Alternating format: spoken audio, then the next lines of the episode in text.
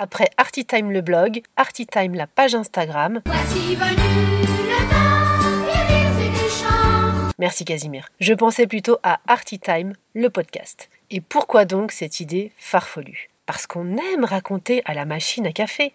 Je me suis fait une super expo samedi, l'artiste s'est enduit le corps de miel, on a fait un lâcher d'abeilles et on a tous fait du roller acrobatique sous la verrière du Grand Palais. Alors sans aller jusque-là, c'est vrai que la sortie culturelle, c'est le nouveau brunch des influenceuses. Et pour vous aider à choisir, je me propose de vous partager mes trouvailles culturelles et autres aventures croustillantes que j'ai pu avoir avec les artistes. Tout ceci restant purement platonique. Bref, je vais vous parler d'art, d'art avec un D apostrophe, pas le mot euh, d'art pour dire euh, que c'est bien.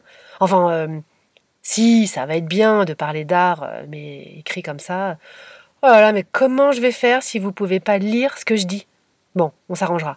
Et au pire, si vous ne comprenez pas, faites écouter à une copine influenceuse, il y en aura au moins une qui m'aura compris. Parlez-en autour de vous et surtout, laissez un gentil commentaire. Ça aidera nos amis les algorithmes à propulser plus largement le podcast. On se retrouve ici et sur la page Instagram d'Artitime quand vous le voulez.